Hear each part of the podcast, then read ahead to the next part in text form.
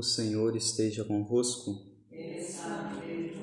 Proclamação do Evangelho de Jesus Cristo segundo Mateus. Naquele tempo, enquanto Jesus estava falando às multidões, sua mãe e seus irmãos ficaram do lado de fora, procurando falar com ele. Alguém disse a Jesus: Olha, tua mãe e teus irmãos estão aí fora e querem falar contigo. Jesus perguntou àquele que tinha falado: Quem é minha mãe e quem são meus irmãos?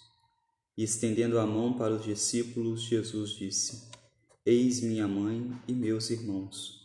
Pois todo aquele que faz a vontade do meu Pai que está nos céus, esse é meu irmão, minha irmã e minha mãe.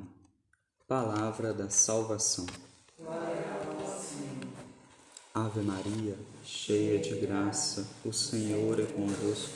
Bendita sois vós entre as mulheres, e bendito é o fruto do vosso ventre, Jesus.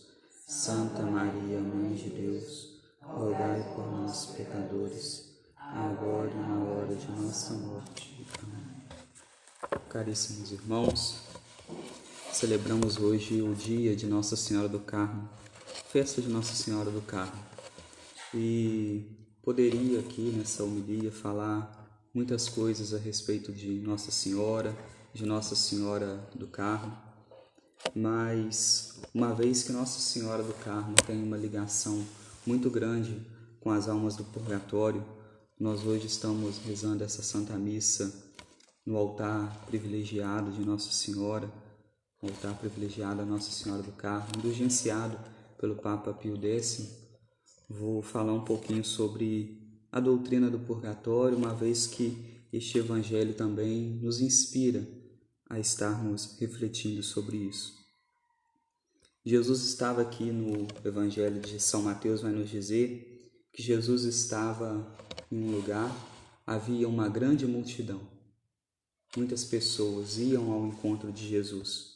Alguns interessados no que Jesus poderia fazer para eles, outros curiosos com quem era Jesus, quem era a pessoa de Jesus, ouviam falar dele estavam ali para poder saber quem que era, ouviam às vezes burburinhos da pessoa de Jesus e ali foram.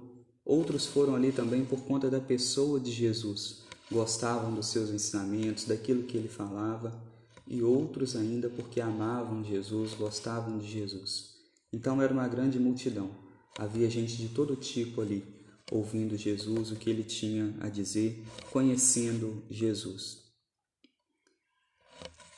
E chegam ali também, naquele lugar, a mãe de Jesus e também alguns discípulos de Jesus. E era comum naquela época, na cultura de Jesus, chamar os parentes mais próximos de irmãos. Por isso se diz: Sua mãe e seus irmãos estão lá fora. Se tratava dos primos de Jesus, os discípulos mais próximos de Jesus. E Nosso Senhor então vai dizer: ele aproveita a oportunidade, uma vez que tinha gente de todo tipo ali, para falar quem é a mãe dele e quem são os irmãos dele. Jesus diz que a mãe dele e os irmãos dele são todos aqueles que fazem a vontade dele. E nesse momento aqui, Jesus não estava desvalorizando os seus discípulos, os parentes mais próximos e também a sua mãe. Porque se nós formos olhar para toda a história deles, são pessoas que em tudo fizeram a vontade de Deus. Tentaram se aproximar cada vez mais da vontade de Deus. E nós vemos isso com uma perfeição ainda maior quando nós olhamos para Nossa Senhora. Nossa Senhora que tentou fazer em tudo a vontade de Deus deixou suas próprias vontades de lado para fazer a vontade do Pai, para fazer a vontade de Deus, se aproximando cada vez mais assim do querer de Deus. Então esse evangelho nos inspira, nos inspira aqui nesse mundo irmos vivendo uma vida longe do pecado e se aproximando cada vez mais de Deus, cada vez mais dos seus ensinamentos, se fazendo parte assim da família de Jesus. Mas uma vez que nós vamos deixando de lado o pecado, o pecado mortal, a vida velha, e vamos nos aproximando de Jesus, sempre fica em nós alguma coisa que precisa ser purificado. Purificado às vezes da época onde nós vivíamos, uma vida mais longe de Deus, uma vida mais longe da graça, e basta nós olharmos também. No Evangelho nos diz que a mãe de Jesus estava lá fora. Jesus diz que todo aquele que faz a vontade dele é faz parte da sua família, é da família de Jesus. Imaginemos a distância que existe entre nós e Nossa Senhora, entre nós e os santos. Nós não podemos, logo que nós morremos, viver em um mesmo lugar onde eles estão. Então, por isso tem esse período de purificação, onde nós vamos nos purificando, vamos nos limpando por dentro, limpando interiormente, para assim estarmos mais próximos de Deus, estarmos no reino dos céus. E esse lugar a igreja chama de purgatório.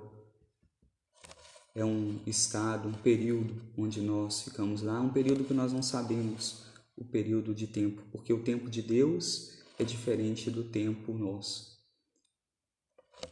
Basta nós olharmos para algumas coisas às vezes, quando nós pedimos uma graça a Deus e Deus demora tanto a responder para nós em determinada coisa e em, em outras coisas Deus responde rapidamente. Nós não conseguimos às vezes distinguir isso. E isso é porque o tempo de Deus é diferente do nosso tempo. São tempos diferentes. Então, quando nós vamos para o purgatório, lá nós vamos nos purificando e ajuda muito nessa purificação quando nós rezamos pelas almas, rezamos pelas pessoas já falecidas, para que assim elas possam ver a face de Deus, possam chegar mais depressa no reino dos céus.